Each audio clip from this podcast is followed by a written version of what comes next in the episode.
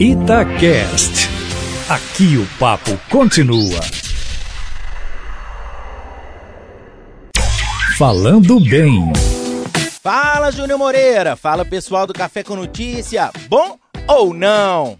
Estamos aqui hoje mais uma vez para tirar uma dúvida muito importante na língua portuguesa. Você sabe quando você deve usar o termo despercebido e quando você deve usar o termo desapercebido? Bom, pessoal, é muito simples. Se você quiser falar especificamente sobre algo que não foi visto e que você não pôde perceber, você vai usar o termo despercebido. Muita gente fala e escreve isso errado, confundindo o uso do despercebido com o uso do desapercebido.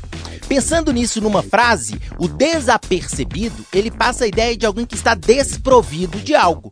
E o despercebido é quando você não nota alguma coisa.